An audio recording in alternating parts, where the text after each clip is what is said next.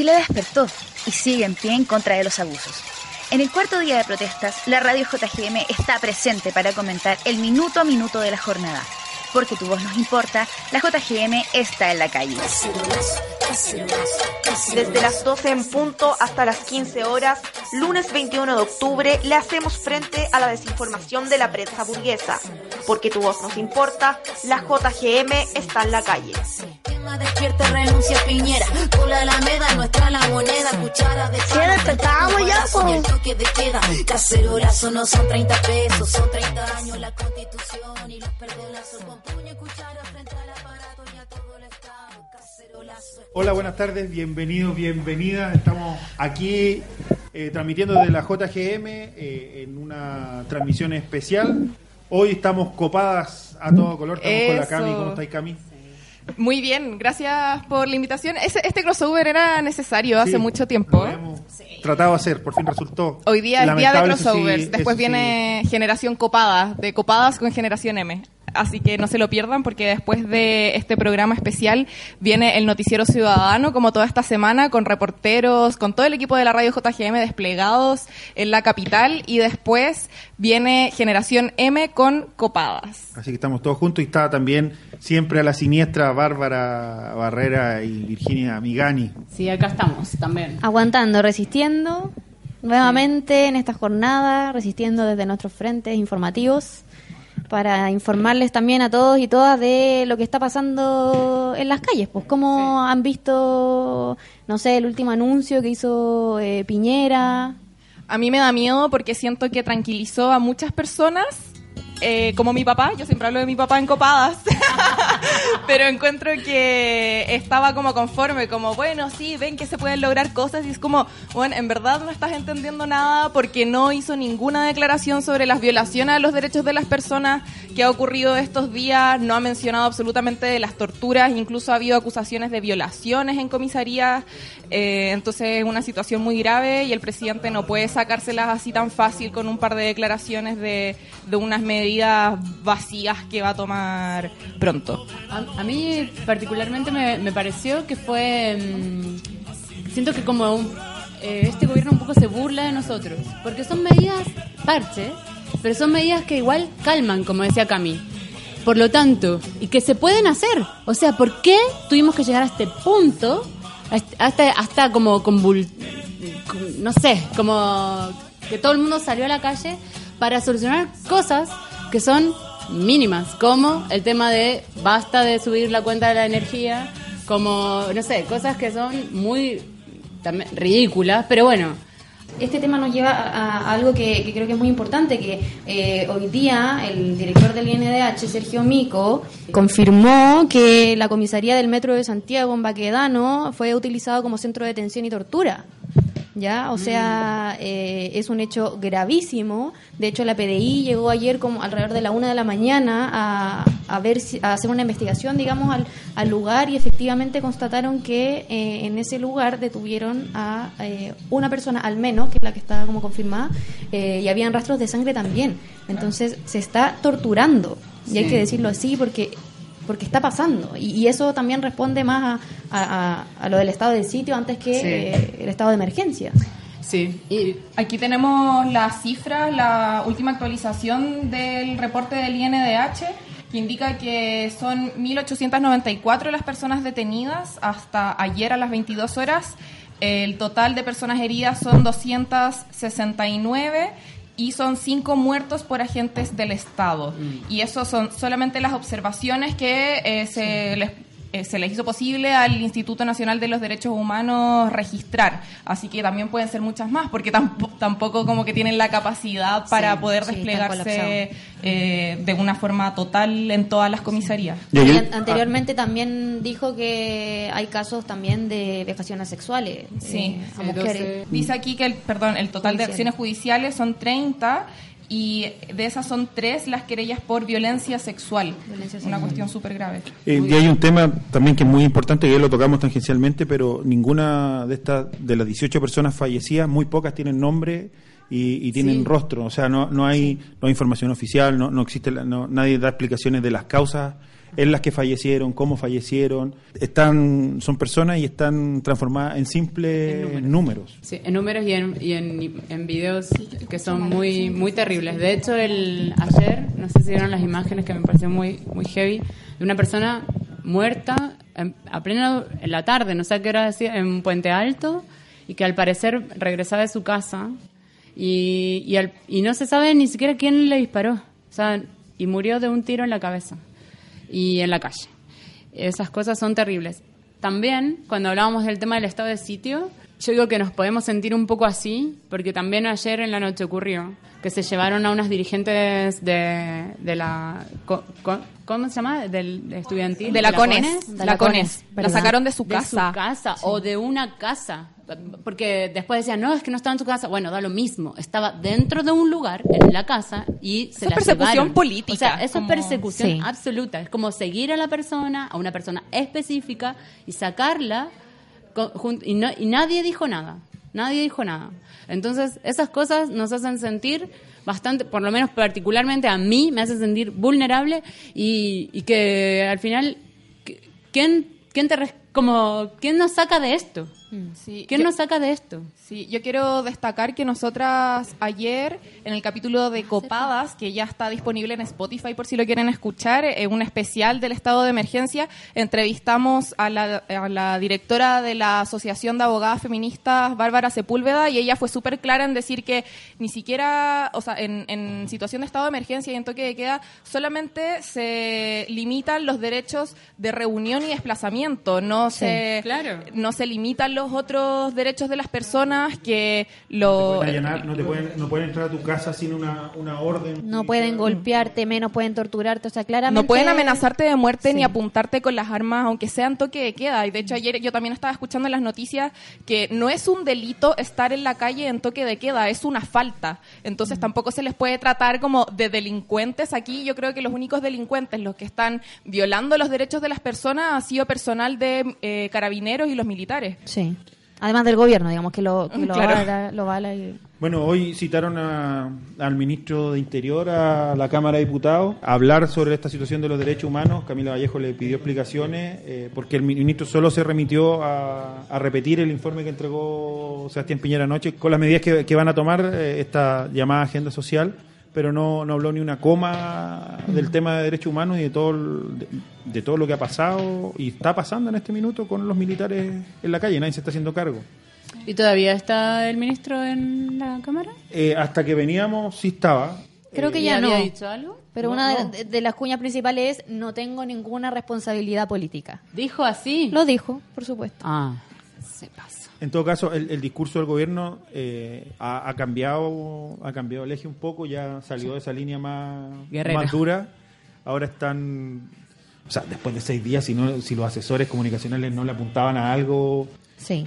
eh, Mm. era grave ya. O sea, ya es grave que se demoraran seis días en, en acercarse a algo. Eh, y, y están teniendo una, una línea mucho más, mucho más cuidada. El subsecretario Villa eh, ha tenido un, un, un- un trabajo y un, un trabajo con el uso del lenguaje bastante Sí, fue a terapia, parece. no, bastante especial porque no, no ha tratado ha tratado de no maximizar la cifra de personas que están movilizadas, eh, ha tratado de bajarle el perfil lo más posible a ese tipo de situaciones y, y a todo lo que está ocurriendo. No sé qué opinan ustedes de las medidas que, que presentó el, el presidente Piñera ayer, que anunció que, que se van a tramitar en el Congreso. O sea, yo creo que muchas de ellas, de hecho, ya eran proyectos que habían presentado anteriormente y creo que quizás lo más, eh, no sé, como llamativo es eh, lo del sueldo mínimo y quizás lo de las pensiones, el 20% de la Yo pensión creo que igual podríamos eh, ¿Recordar? recordar sí, Sí, yo aquí estoy viendo unas infografías que dice las medidas de Piñera, en primer lugar, subir 20% la pensión básica solidaria, que esto equivale que sube de 110.201 pesos a 132.241.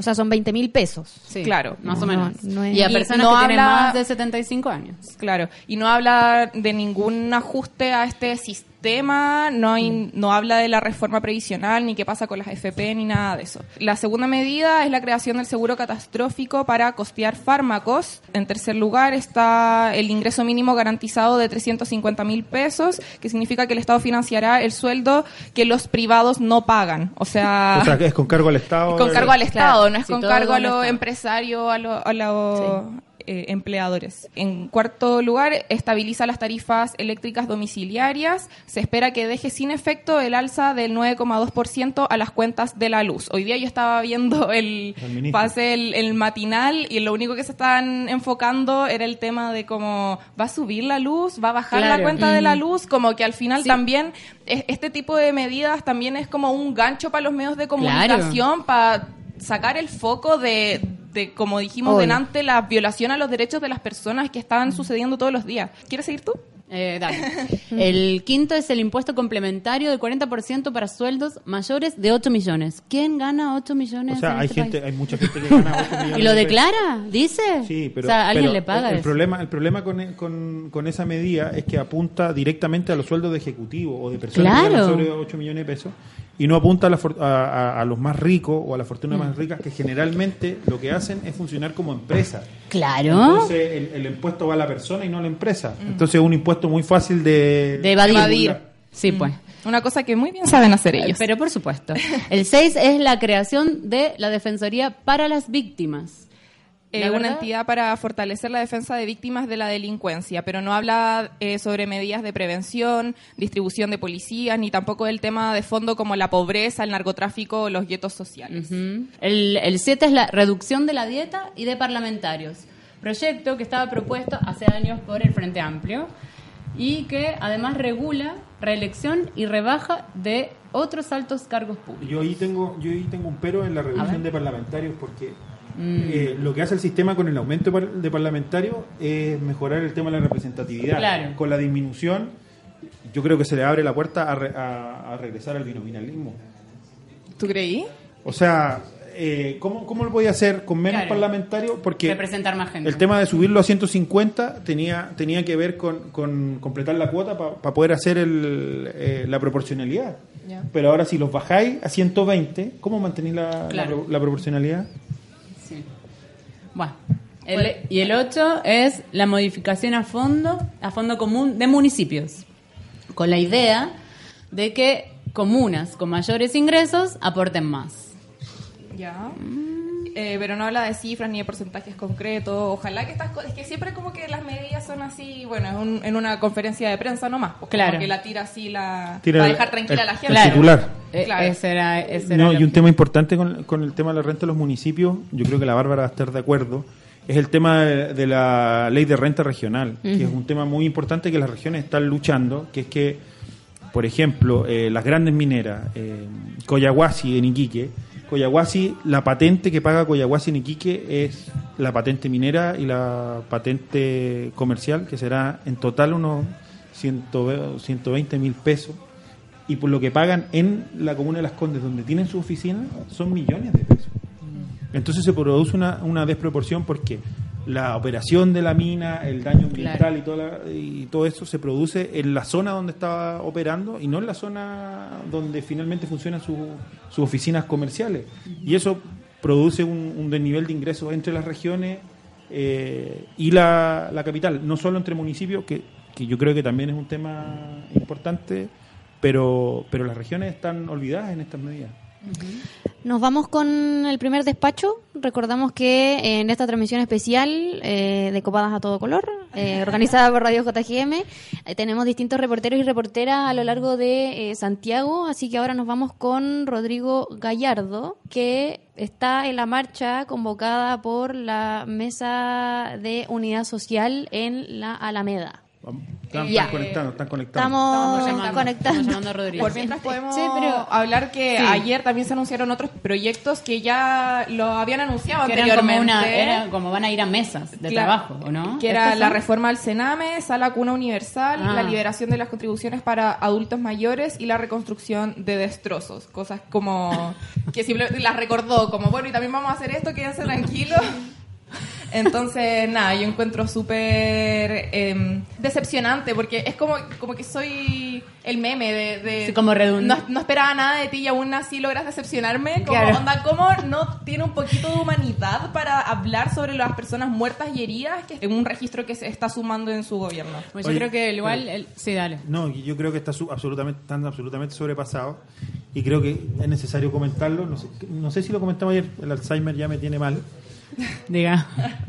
La- Únete al club. No, Cecilia P., Cecilia Morel, Ah, ¿el audio? el audio de Cecilia Morel. Sí, Ah, sí. pero yo creo que ese audio está filtrado a propósito. Yo también creo, tengo la Yo misma lo creo de verdad, o sea, no, no, no se te puede filtrar un audio así, o a esta señora la odian realmente dentro de la moneda, porque hablar de invasión alienígena me parece que es ridiculizarla hasta más no poder Pobre, y no sí. tener ni un tipo de respeto a la señora, ¿cachai? Dejarla en ridículo delante de todo Chile que va a hacer memes de aquí hasta que la señora se muera. Mm, Es que no, Sí, no sé, yo, Yo antes no también sé. pensaba eso, pero igual me lo imagino mucho como que se lo manda una amiga y que la amiga eh, lo, lo manda, pero no, no queriendo dejarla mal, sino como, mira lo que me mandó la Ceci, que atroz. me lo imagino así, como con esa intención de, de, de difusión. No, y las palabras se, se, se parecen mucho a, la- a las que tenía Piñera en los primeros minutos. O sea, yo, yo también lo creo que puede ser verídico. Estaban casi en la misma línea de que esto era una guerra, de que era una invasión, Sí. que iban a tomar.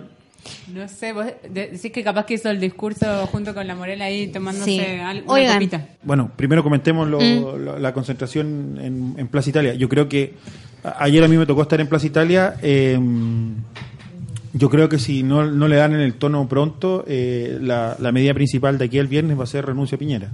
Oye, que, que se echa Chadwick antes de renunciar, sí, po.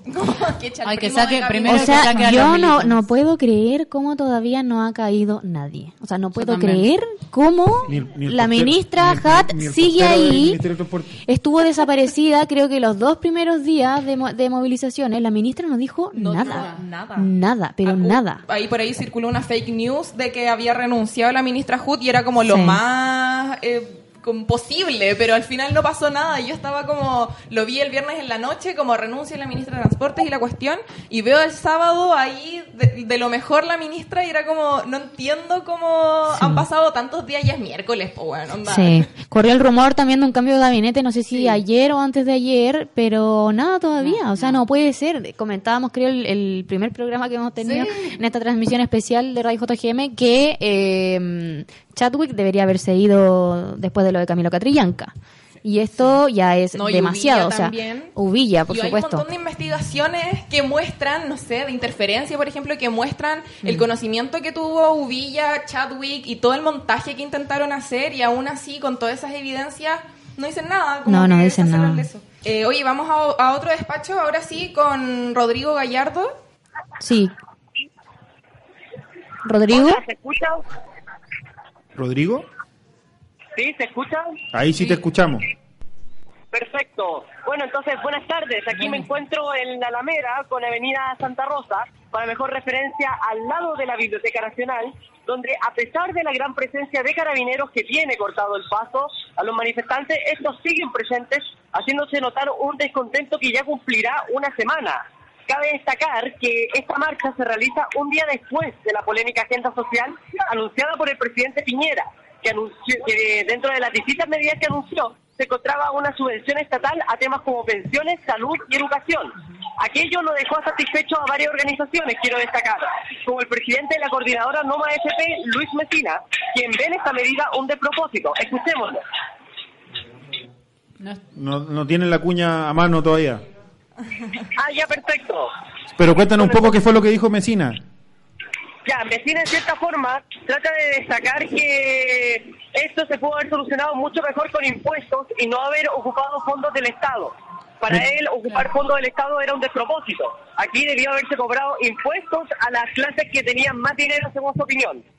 Y de hecho, no era el único que pensaba desde aquella perspectiva, porque otra de las organizaciones que también aprovechó esta marcha para hacer ver ese descontento fue el sindicato Interempresas de Walmart, cuyo presidente y a su vez dirigente nacional de la CUT, Juan Moreno, destacó que para hacer un programa social ignoró en gran medida lo que eran los trabajadores, puesto que dentro de las varias medidas que aplicó se encontraban medidas que en sí mismas eh, ignoraban el tema como la precariedad laboral y en el fondo la automatización que estaban sufriendo muchos de sus trabajadores. Destaquemos que hace un par de meses atrás Walmart estaba protestando contra estos mismos hechos y tampoco recibieron una gran respuesta. Finalmente, sin embargo, también hay que destacar que otro de los puntos más importantes que se podían oír era cómo varios dirigentes valoraban el rol de los jóvenes dentro de la misma marcha, como el caso, por ejemplo, de Cristian Guajardo, de la Asociación de Funcionarios de la Superintendencia de la Educación, que en el fondo decían que gracias a los jóvenes ellos pudieron tomar la batuta y poder hacer sonar sus demandas mucho más fuerte que antes. Ya, ahora quiero decirte que la situación está un poco delicada, ya hay presencia del carro lanzaguas y ya hay un amplio contingente policial, pero quiero destacar, la marcha todavía sigue, la marcha no se ha detenido y da y tampoco da indicio de detenerse y va a seguir hasta quién sabe cuándo. Esas han sido las informaciones por el momento. Muchas gracias. Gracias, Rodrigo. Que estés bien, que ustedes. no te, Que no te llegue no te ataquen los pacos. Ya descuídame, aseguraré de cuidarme. Oigan, ah, estoy viendo aquí en, en Twitter que mm, la Pamela Giles, la diputada Pamela Giles, fue a, a enrostrarle los muertos a, a Chadwick y que entre medio Camila Flores y Erika Olivera llegaron y le rompieron la foto que tenía Pamela Giles con los muertos. La rompió y, y se empezaron a pelear. Y Yo creo que falta de respeto es poco. Sí. Y si de hecho iban a sesionar hoy día y por eso no pudieron sesionar, y lo peor es que le echan toda la culpa a la Pamela Giles. De hecho, antes de salir de mi casa, eh, yo dije, ¿por qué no pudieron sesionar? Y ahí el pololo de mi mamá, ya, perdón por irme siempre con mi familia, pero me decía como, no, es que la Pamela Giles, que, que llegó con unos carteles. Y es como, ¿por qué la culpa la tiene la Pamela Giles? Es broma, la única que está actuando como, no sé, enrostrándole la- lo que está haciendo este gobierno. Así que, mm, no, yo creo que una, decir falta de respeto es poco. Sí. Eh, no, no, nos escribían en, eh, por el Instagram que habláramos un poco de, de lo que pasó en aquí en el metro, la estación Baquedano. Baquedano. Sí, lo que pasa es que el INDH expuso una denuncia de tortura en la estación de Metro Baquedano a partir de una denuncia que hizo un joven que acusó ser detenido e ingresado a esta estación, abajo donde está la comisaría, y que fue torturado por las fuerzas de orden que han estado, bueno, en la calle reprimiendo a, a muchas otras personas. No sé si alguien más tiene Sí. información Yo al tenía- respecto, pero... Yo tengo el nombre acá. No, yo tengo el nombre acá. Es que en una entrevista en cooperativa, Sergio Mico de, del INDH, al parecer... ay, estoy El presidente del intentando- INH. Sí, dijo que, que ya hay ocho querellas, por ejemplo, que ellos aumentaron a 20 y que en las próximas horas van a aumentar todavía la- las querellas, en el fondo de acuerdo a las investigaciones que vaya haciendo el Instituto Nacional de Derechos Humanos y que también hay un, recur- un recurso de amparo constitucional porque en una comisaría los tratos inhumanos, crueles y de- degradantes eran inaceptables. Eso es lo que dijo textualmente Sergio Mico, el presidente del Instituto Nacional de Derechos Humanos. Sí, ayer se presentó el INDH eh, en la estación Baquedano junto a funcionarios de la, de la PDI, PDI. Eh, por, por la denuncia de tortura en contra de Nicolás Laur y otros detenidos, lo que, lo que hablan informaciones preliminares, y Mico confirmó la, la presentación del recurso y, y la policía confirmó también que encontraron eh, señales de, de tortura, lo, lo Sí. había dicho Bárbara hace un rato, eh, la sangre, eh, amarras, que, que gente había estado amarrada. Pero, o sea, es que aquí, según yo, esto lo tuitearon después que, que la gente empezara a hablar de esto, que dice que el, el, bueno, Sergio Mico precisa que la PDI no ha determinado si existió o no tortura en la estación de Metro Baquedano. Que mm, la labor de determinar si hubo o no delito es del Ministerio Público. Público. Sí. Así que igual, ojo con eso, como que es- están acogiendo las denuncias de la gente, pero todavía no hay como una información concreta o alguna resolución de alguna investigación sobre el caso. La causa se encuentra en el séptimo juzgado de garantía de aquí de Santiago, por la ubicación geográfica. Dice acá que Piñera, ah bueno, Piñera iba a hablar con, con Mico, no sé si se ha sabido algo de eso, parece que no. ¿Cuál, cuál ha sido la respuesta del gobierno? Porque entiendo que Uvilla dijo que había que separar las denuncias anónimas de las querellas que presentó el INDH, pero claro, el gobierno nunca se enteró que esto ya estaba siendo investigado por la Brigada de Derechos Humanos de la PDI y por el mismo Instituto Nacional de Derechos Humanos. Entonces, evidentemente todo sigue siendo una vergüenza, todo sigue siendo una burla, hasta las mismas víctimas que han sufrido estos apremios tan tan graves y que también recuerdan a una época terrible. La misma diputada Camila Rojas decía hoy día que, que esto no iba a quedar impune, que, que no podía ser que, que, digamos, en democracia se esté torturando y, y ojalá que, que así sea, ¿no? Ojalá que se hagan las investigaciones eh, correspondientes porque ya sabemos que en la historia de este país un montón de, de actos de este tipo han quedado todos en la impunidad. Sí, pues. Hace más o menos un mes todos eh, salíamos a las calles o en nuestros, nuestros lugares, decíamos nunca más en Chile y resulta que, que, que sí y que el, el estado de, de urgencia o de, o eh, este estado especial De emergencia. De emergencia. emergencia. Se supone que igual tenemos garantías eh, constitucionales y, y- y personales y, y no tienen por qué pasarse a llevar. Eh, si te llevan detenido, tienes que preguntar dónde te llevan y que y jamás te tienen que golpear y menos torturar, porque bueno, sabemos que son las torturas. Las torturas no son golpes, las torturas son eh, hacerle daño a las personas Para conseguir de- información, según Sí, yo, se- pa- por gusto, o- por o abuso de gusto, poder. Por sadismo absoluto. Como que últimamente estábamos hablando de una, de una policía muy represiva que estaba haciendo abusos ya en, en- en un- en la democracia normal, digamos, sin el estado de emergencia, que ya estaba siendo muy, muy agresiva y ahora se le da este poder y siento que están como los perros cuando los tenés mucho tiempo atados y de repente los soltaste. Creo que pueden existir espacios donde sí realmente estén torturando y, y me da mucha lata decirlo. Vamos a cambiar un poquito de tema. Tenemos un contacto telefónico. Nos acompaña al teléfono la académica de la Universidad Alberto Hurtado, Carolina Estefoni. Carolina, ¿cómo estás? Buenas tardes. Hola, buenas tardes. ¿Qué tal? Carolina, bueno, ¿cómo, cómo has visto la situación? ¿Cómo ves el, el anuncio del presidente? ¿Y cómo ves este movimiento eh, tan inorgánico que, no, que no, las autoridades todavía no hayan por dónde, por dónde tomarlo?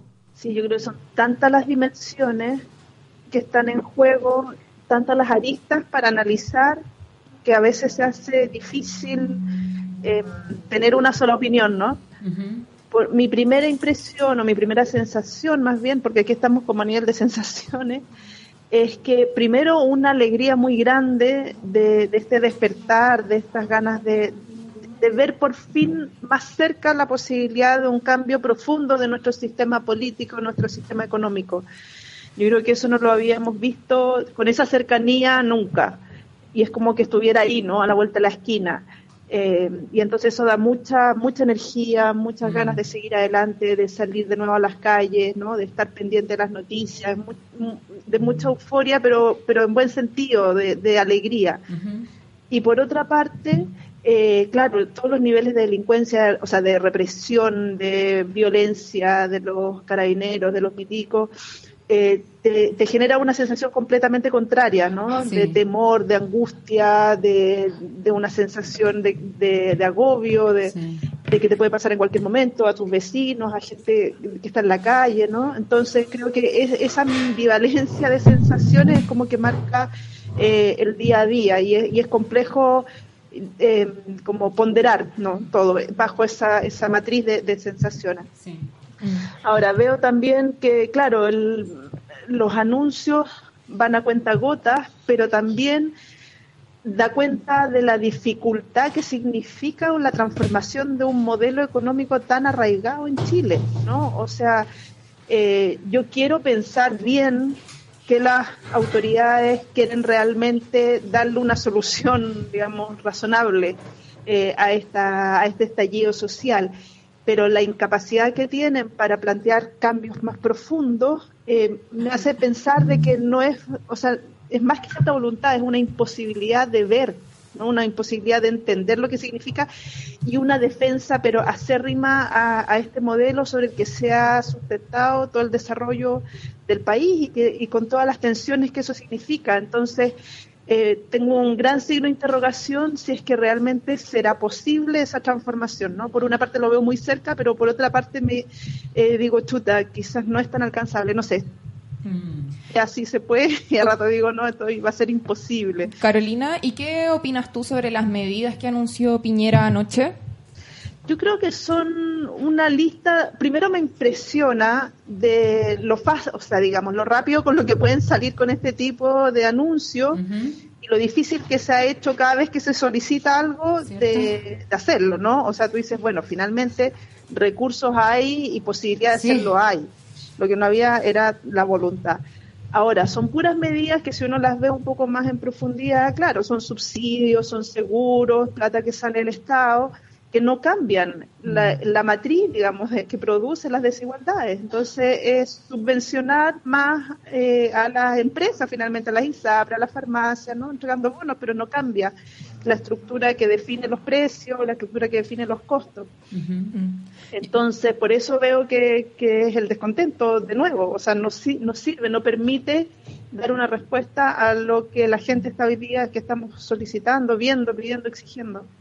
¿Tú crees que una posible salida de todo este conflicto podría involucrar eh, alguien que lo lidere? Porque una característica que tiene toda esta protesta es que no hay nadie, no hay ninguna Greta Thunberg que la está, o ningún Giorgio Jackson o Camila Ningún líder que la social, está claro. dirigiendo. ¿Tú crees que se vuelve necesario para poder llegar a algún punto? Yo creo que esa es una causa, digamos, de la forma que adquiere el estallido en Chile, ¿no? No hay alguien que, que lidere el movimiento y eso lo hace difícil, muy difícil la negociación de salida. Eh, porque siempre vas a haber mucha dispersión de opiniones y de posturas, ¿no? Eh, en, en el ámbito, digamos, de, de- de toda la gente que está movilizándose. No es una petición, hay muchas y hay, y hay muchas cosas distintas también, ¿no? Discursos distintos. Entonces, al no haber liderazgos políticos, liderazgos de organizaciones, qué sé yo, como de alguien, de alguna persona que pueda liderar todo esto, se vuelve difícil la negociación.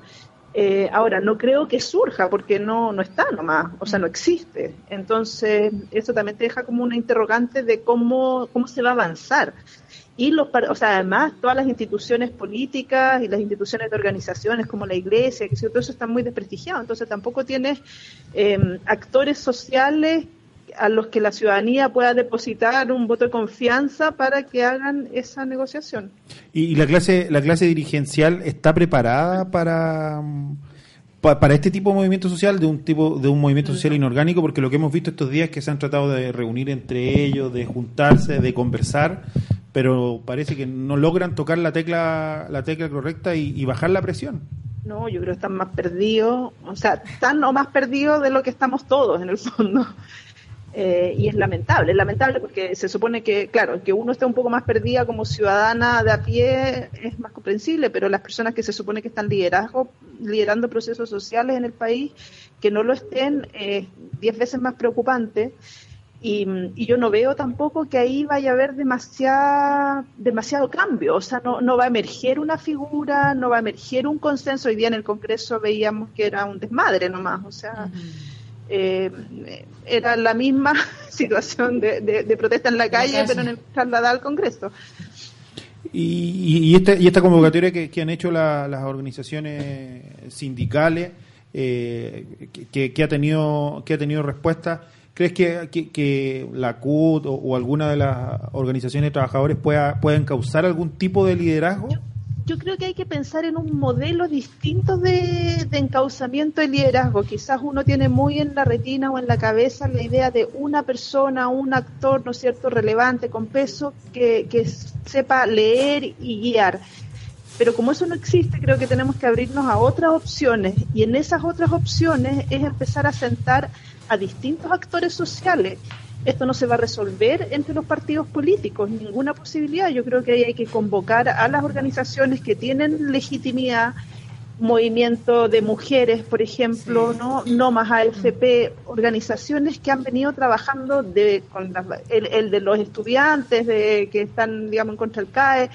O sea, hay movimientos sociales que han venido trabajando durante mucho tiempo, articulando distintas voces, y ellos tienen que estar sentados en una mesa eh, así como tienen que estar sentados también otros actores sociales, ¿no? Me parece que es importante que estén los empresarios, me parece, o sea, una mesa que convoque a una diversidad de actores independientes de las tendencias políticas, em, pero que tengan conexión con estas demandas. Y los políticos definitivamente, los partidos políticos no la tienen, entonces serán un actor más y tienen que salir de su pedestal y sentarse al igual que todas las otras personas que tienen algo que, que decir.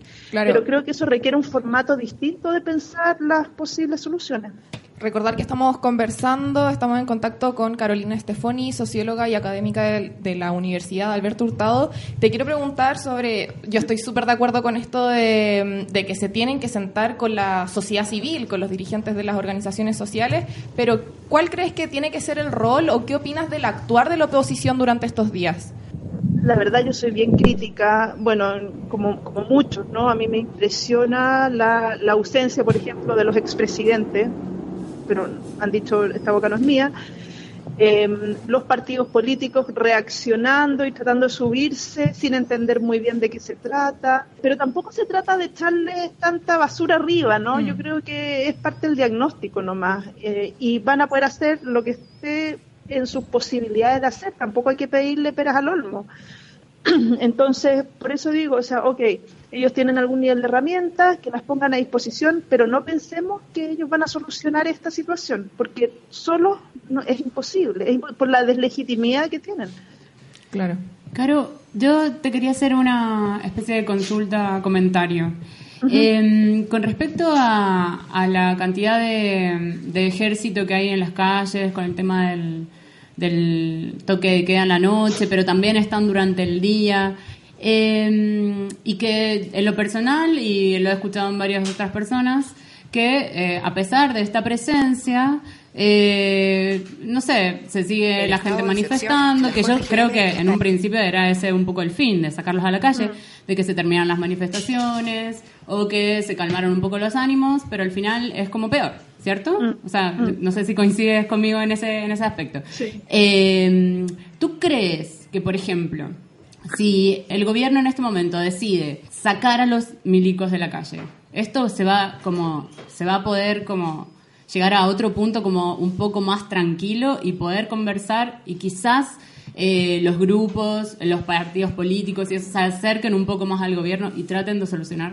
No, podría descomprimir esta situación y hacer que esto avance. ¿Por qué no, no te parece que es como una especie de tapón el ejército en vez de que sea como una salvación?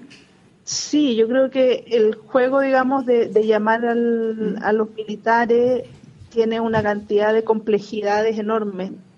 Yo trato de entender la lógica que hay detrás de querer llevar seguridad, pero eso es asumir de que los militares van a poder generar automáticamente esa seguridad, ¿no? Claro. Eh, y eso es inviable si los militares están para disparar y para matar, digamos. Exactamente. Es, es lo que es lo que saben hacer y es lo que van a hacer. Ujú.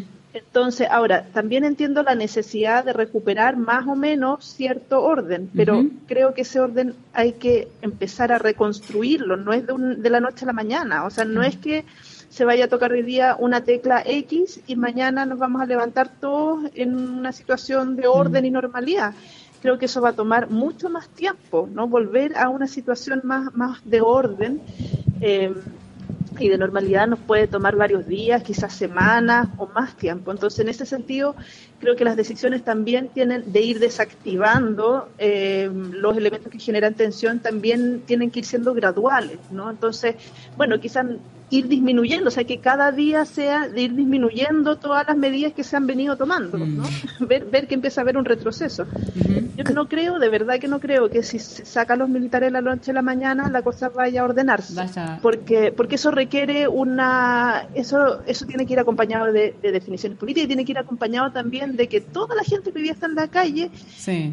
Entienda y quiera volver a su casa y quiera volver mañana, te fijas, a, a tener la vida normal que había antes. Eso no, no existe, creo que de nuevo es un proceso largo que va a tomar mucho tiempo, entonces en eso hay Sí. que ir tomando distintas medidas. Sí. Carolina, he escuchado a, a hartos expertos, analistas, políticos incluso, que han dicho que esta situación podría haberle pasado también a cualquier otro presidente. ¿Tú crees que, o sea, estás de acuerdo con esa afirmación o crees que ahora en realidad están las condiciones sociales para todo este estallido? Yo creo que, que, o sea, lo otro es especulación, ¿no? O sea, lo que sí sabemos es que se venía gestando una, digamos, un descontento desde hace mucho tiempo y en eso no hay más lectura, digamos, ¿no? Eh, y que tenía expresiones en distintos momentos. Ahora, probablemente un gobierno, no sé, eh, durante el gobierno de Bachelet había otros mecanismos que se podían articular.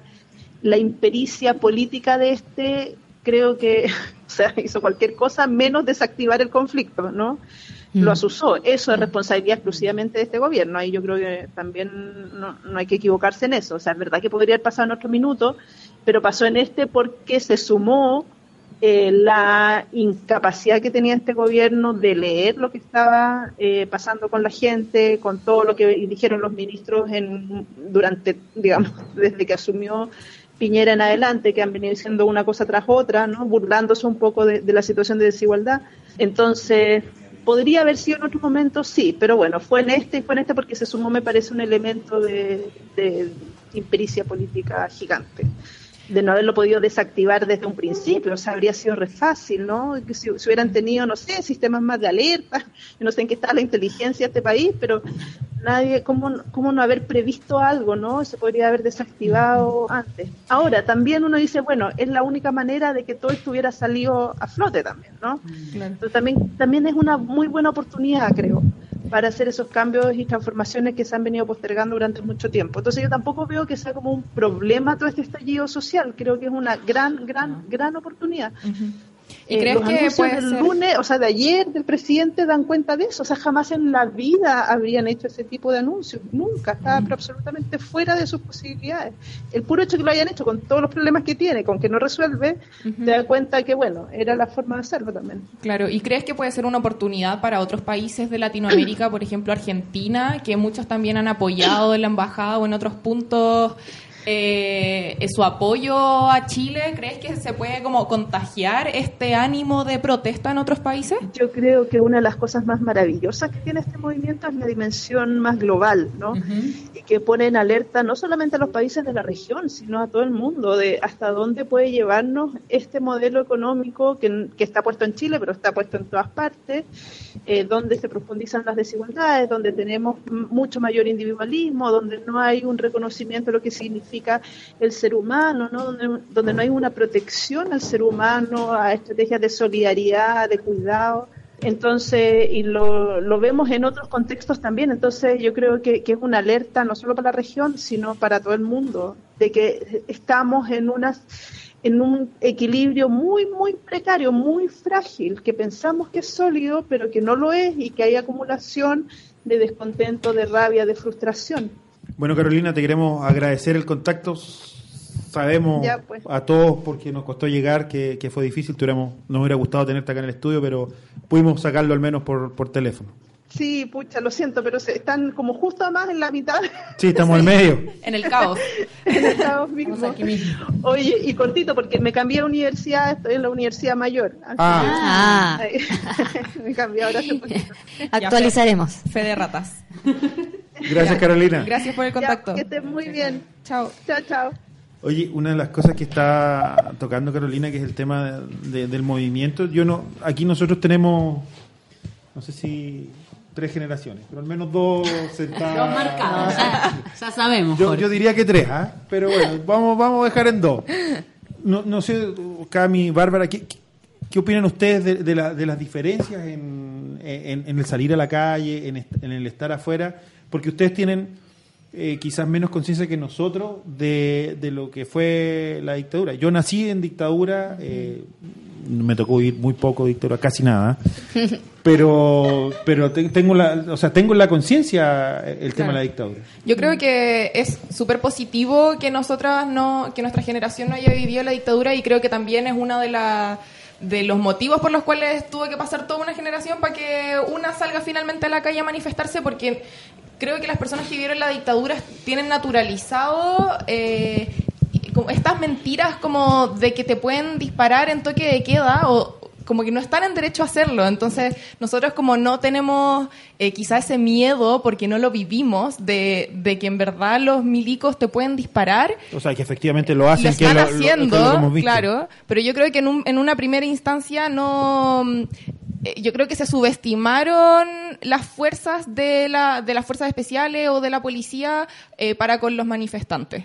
Entonces yo creo que eso podría ser como positivo porque si es, si es que no existe ese miedo porque no vivimos la dictadura, porque en verdad yo veo, no sé, pues a mi mamá que la tra- le trae un montón de traumas y recuerdos y se pone a llorar con todo lo que está pasando porque obviamente eh, rememora cosas horribles, una pesadilla del pasado, ¿cachai? Entonces como nosotros no tenemos eso en nuestro, en, en nuestro recuerdo, en nuestra memoria, yo creo que eso nos, nos motiva a salir a la calle. Sí, o O sea, nos permite, mejor dicho. Sí, yo creo que, que, que con mucha justificación, digamos, tienen también naturalizado Obvio. eso de que eh, el toque de queda se respete y todo. Eh, yo tengo igual sentimientos encontrados al respecto porque yo creo que efectivamente los militares, al ser una institución que está formada para ir a la guerra. O sea, el órgano eh, represivo del Estado, sí. Es el órgano represivo del Estado y no, y no están acostumbrados a tratar con personas. O sea, también hemos visto un montón de videos en que los, los carabineros o los militares dicen tenéis 10 10 segundos para correr y Sí. empiezan a contar y cuenta regresiva y al llegar a cero disparan. O sea, y lo han hecho. A otra señora le dijeron, tienes tres segundos para entrarte a tu casa. Entonces, es un trato que, que es chocante y que de pronto la, la juventud hoy estamos enfrentando de, de otra manera distinta, pero también encuentro que, que quizá hay que ser más responsables también Sí. con, con nuestra propia vida, en el fondo, y con cuidar también al Sí. resto, porque yo, yo entiendo que esa efervescencia de, de la juventud, digamos, estoy hablando como vieja, pero no importa, que esa efervescencia de la juventud también te lleve a, a enfrentar al milico y a gritarle, weá, yo el otro día también iba caminando, cruzando a la, a la Casa Central de la Chile, estaban cruzando cuatro, cuatro milicos conmigo al lado y les empecé a gritar que se fueran de una vez. Y después terminé cagada de miedo. Obvio, si también yo estoy dije, diciendo- efectivamente, este weón me puede reconocer, puede saber que voy a la Casa Central de la Chile y puede disolver la asamblea maravillosa que tuvimos ese día. Claro. Y también puede, o sea, como que me espero cualquier cosa de los Sí, militares. no, yo de lo los digo como, yo igual estoy cagada de miedo y, y me da miedo que mis amigos no tengan miedo, ¿cachai? Sí. Y como que subestimen las fuerzas de los milicos y de los pacos. Pero yo solamente estoy diciendo que creo que porque no vivimos la dictadura, eso nos permite, permitió a esta generación, permitió que este movi- movimiento como que prendiera, ¿cachai? Porque la cuestión partió desde los secundarios, o sea, los secundarios empezaron, o sea, obviamente que entiendo que esto es una cuestión sistémica que nosotros estamos eh, criticando en este momento como sociedad, pero los que al final empezaron a actuar, a tomar medidas como mecha. elevación del metro, fueron los secundarios, ¿cachai? Sí. Entonces, como, yo creo que sí, justamente porque no tienen este recuerdo de la represión de Sí, porque milicos. de hecho el otro día el Emilio Ugarte, el historiador que estuvo con nosotras ayer, eh, decía que analizando el contexto de, de lo que estaba pasando en Ecuador, que efectivamente los estudiantes han tenido un rol protagónico en muchos países, e- efectivamente porque el estudiante debe ser consciente de su realidad y que también eh, tiene eh, muchas menos cosas que perder, digamos, o sea, Mm. en el sentido de que no tiene un trabajo y no es papá o mamá en este caso. Claro. Entonces también existe quizás una, una, como sentir una mayor libertad para poder estar en la calle y dar la pelea que quizás, no sé, una persona con un padre, una madre o no sé, lo que sea, con mayor responsabilidad, eh, quizás va, va a tener más resguardos en ese sentido. Pues yo, yo ponía el tema de la brecha generacional porque me, me parece que, que son los que le dan la fuerza para que el movimiento continúe. Eh, generalmente, lo- o lo- por lo menos lo que nos ha tocado ver a nosotros, es que cada vez que han, ha, ha ido esta olla ha, ha acumulado presión, eh, medía- o sea, me- medidas como las que tomó Piñera hoy, Mm. eh, so- o sea, lo que decía Carolina es, es cierto, son, son medidas que uno no podía esperar eh, de un gobierno de derecha, yo creo que de un gobierno de, de la concertación o la nueva mayoría tampoco, porque, porque es un paquete de medidas eh, en, en cuanto de recursos potente, pero no potente en el que sea en el que sea mucho, sino que potente para lo que estábamos acostumbrados a que entregaran. Sí. Eh, pero no no no no baja la presión. No. Y como no hay un líder, no hay no hay no, no hay una demanda puntual, no, no es bajemos el metro, se produce esa desconexión de que la autoridad trata de buscar un líder, buscar con quién conversar, con quién dialogar, ver cuál es su petitorio y negociar. Pero hoy día es negociar con, con una masa y con una masa que no se calma. Yo creo que la única forma de calmarla es que haya una reforma estructural de verdad. Oigan, yo les quiero preguntar como mm, aquí ignorante en el tema. Ya vengo a ven- vengo de Copadas a Chile a todo color, un programa que son expertos en eh, la migración. ¿Cómo se relaciona lo que estamos viviendo con la migración? Igual sabemos que eh, varios de las personas muertas y heridas han sido migrantes. ¿Cómo ven ustedes cómo relacionan las dos cosas? Eh, En realidad, no sé cómo relacionarlas. Solo que eh, la mayoría de la migración que hemos recibido el último tiempo ha sido latinoamericana y que casi todos los países eh, que han llegado han vivido eh, esta como, eh, efervescencia social de alguna manera. Pero en realidad no sé más que decir que seguramente estos migrantes en sus países de orígenes, de origen, han vivido este momento alguna vez. De hecho, eh, he escuchado como varias personas como de Colombia que dicen, no, yo sé de esto. O sea, junto a agua, eh, no sé, eh, tengo alimentos no perecibles en mi casa, como que ya tienen cierta forma de, de- vivir, digamos.